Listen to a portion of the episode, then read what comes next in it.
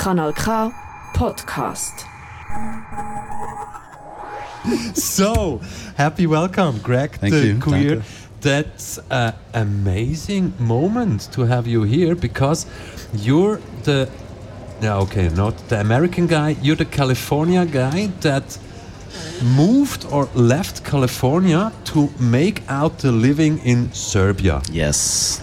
How the fuck did that happen? That is the one question I've been asked more than any other question in my life. I can give you the short version, I can give you the long version. Um, There's also a medium version. take this version to have fun. We, we have a commercial break coming up. It has to be the short version. There's no commercial breaks on this radio station. this is not this kind of station. That's No. not this kind of city. So, so what the fuck happened? What the fuck happened? Oh my God. Um, studies, art, love, professors, travels, all this kind of mixed together into a pot and made me who I am and where I went and why I went there. But it turned into, started out as studies, turned into a little bit of work, and then eventually became love, and the rest is history. And this history, you're still working on it. I'm still working on it, I hope. I hope I have some time left. We shall see. Because just when when we take de facts, just when we take the facts, okay, there's this guy, Greg the from California. Then he moved to Beograd, huh? In Serbia. Talk away. Um, but you're also teaching or educating in Germany, in Mainz. In Mainz. You can correct me every time when I make a fail. I'll correct you right now. I was educating and working in Mainz. I was I've been doing a lot of lecturing, a lot of research. These are just sort of independent projects, so they don't last full time. Sometimes they last a semester, sometimes they last a whole year, sometimes maybe a little bit longer. I did the work in Mainz for maybe 2 years or so, let's say, two academic years. Und das ist auch der Grund, warum du auch heute noch sehr gut Deutsch verstehst. Äh, mein Deutsch ist nicht, how should I say, gut. Aber alles verstehen, wenn du sprichst langsamer. That's the point. Hey, also you were the founder and the art director of a festival in Serbia. What can you tell us about that? How difficult was it to do something like that? Well, it's okay, it's two things mashed together. The Okay. first thing is I'm a longtime sort of member and, and worker at a festival in Serbia that was around way before me, but I am the founder, the co founder, and artistic director of a new institution that we just created called Kino Pravda Institute. And through that institution, we're now working on co organizing the festival. So, this festival, actually called Alternative Film Video, it was founded in 1982, and that's kind of the, the longest project I've been involved with in terms of, of, of selecting films, curating films, organizing programs. That's how I got into festival work. Really, that's how I got into all of the work that I do, curating, organizing programs. So, yes, the festival has kind of been parallel to my studies and research, the core of really what I'm doing and how I eventually got here. Another long story. We have, yeah, we have a lot of questions, and Flo will Please. ask you a lot of questions. But before, before, before, before, before, we, we have to we have to make yeah a clear moment. Um, I'm pretty sure you told me before your first love in music was hip hop.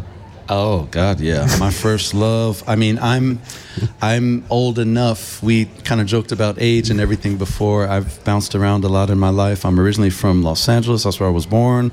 That's where I was raised for the most part in my early years, even though I went to high school in the Bay Area.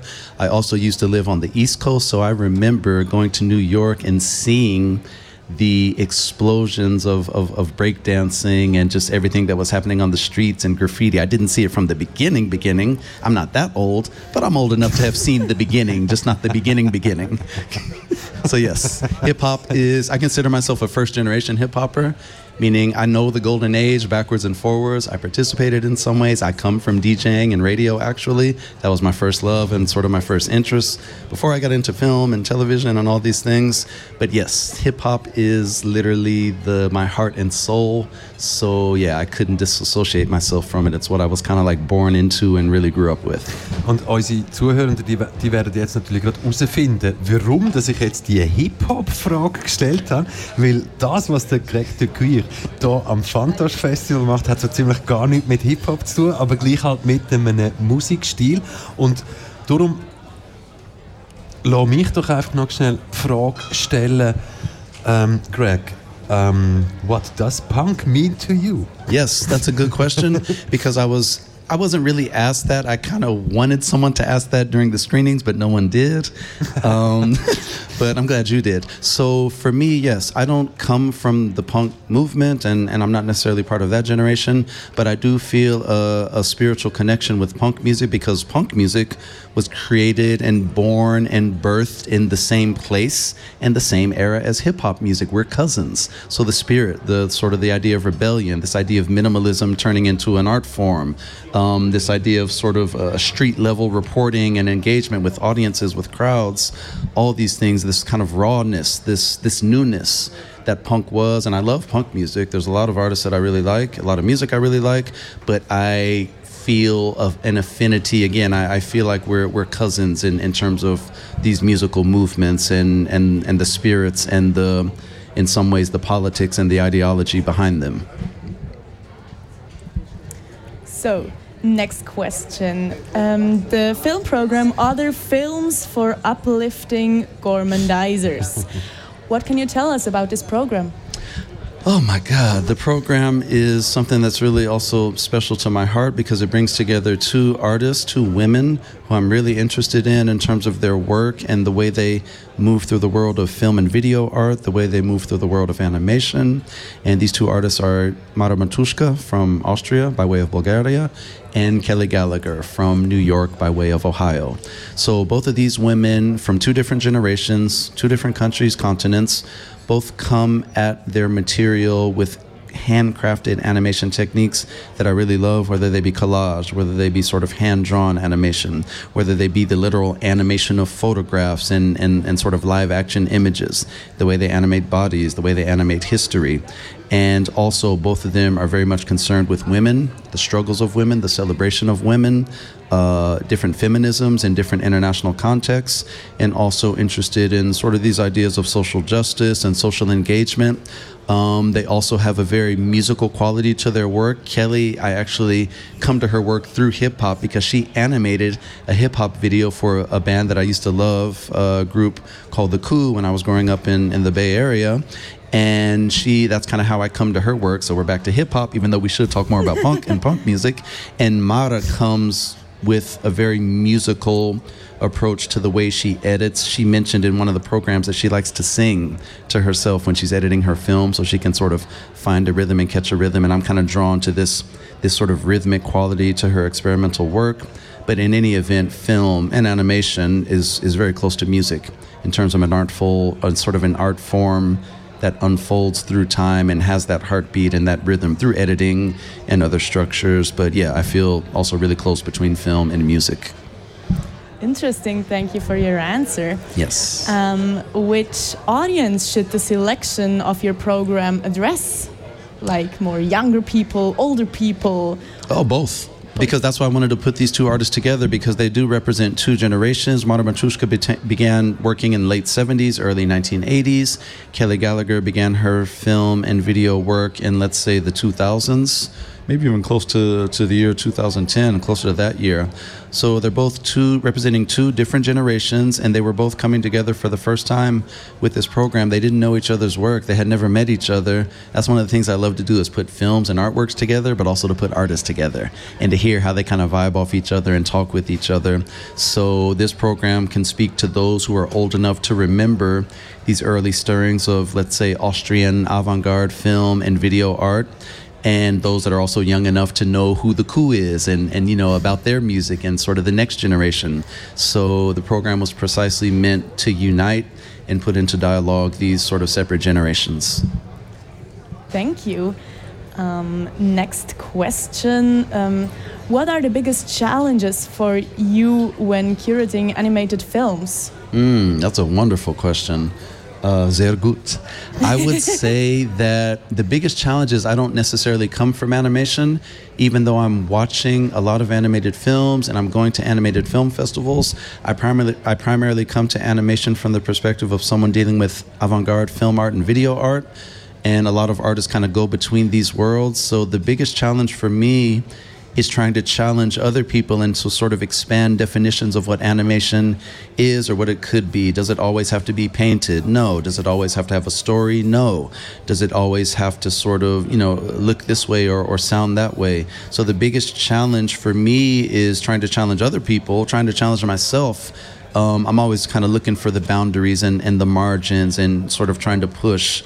And I'm always trying to experiment. I love to experiment. So, just the big challenge for me is staying curious, continuing to research, continuing to see things, continuing to try things and see how things fit together. And I don't know how they fit together until the moment I'm in the cinema with the audience when the program unfolds because I don't, I, I I don't and can't test my programs. I freestyle my programs. And the moment that they're realized is the moment that the artist and I and the audience are in the cinema watching it unfold for the first time. And then I know does it work or not. Sounds like a thrilling moment. yeah, it's exciting. It's, it's fun because it's it. You just don't know.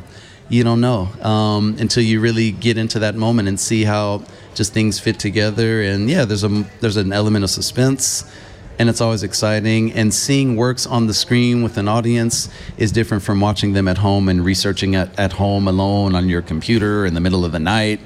And seeing it on a big screen with an audience the way it's meant to be seen, it always releases something different in the films and videos. Okay. So um, the last question already. Just the next one. Oh my Just God! the Please. next one. the next one and Good, the good. last The one. next, the next one. Um, We didn't even talk about. We got to talk about music. Okay, anyway, can we have more time? No Next commercials. time, no commercials. If you had one wish, what would you wish for the animation scene? Oh, uh, I'm going to talk about this a little tomorrow. So I have a commercial of my own. I'm doing a panel discussion tomorrow with Mariana Burki, who is one of the the uh, the co-directors of the festival for this this particular year. We're going to do a panel discussion on diversity and animation and what that word means, what it could mean, what it should mean, what I hope it will eventually lead to, whether we agree with this very politicized word or not, um, is just more viewpoints and, and sort of more of an openness in the animation industry, uh, more inclusion, uh, more people that have an opportunity to, to participate, and just more power sharing at the top of these animation structures, whether it be film festival management, whether it be production studio management, uh, whether it be the people that are actually making films, opportunities that are afforded. Uh, I just hope for more inclusion and more equity rather than more sort of so called diversity, let's say. That's my vision. Greg de Cuir, thank you very, very much. Thank you. Have you here. I appreciate and, it. uh, yes, um, I would also appreciate some more hours to talk about music, but hey, Next it festival. was nice to see you. Thank you very much, and we wish you the best festival here in Switzerland with Fantoche. Danke vielmals. see you soon. Bye. Take care. Thank ciao, you. ciao. Bye. Das ist ein Kanal K Podcast gsi. Jederzeit zum Nachhören auf kanalk.ch oder auf deinem Podcast App.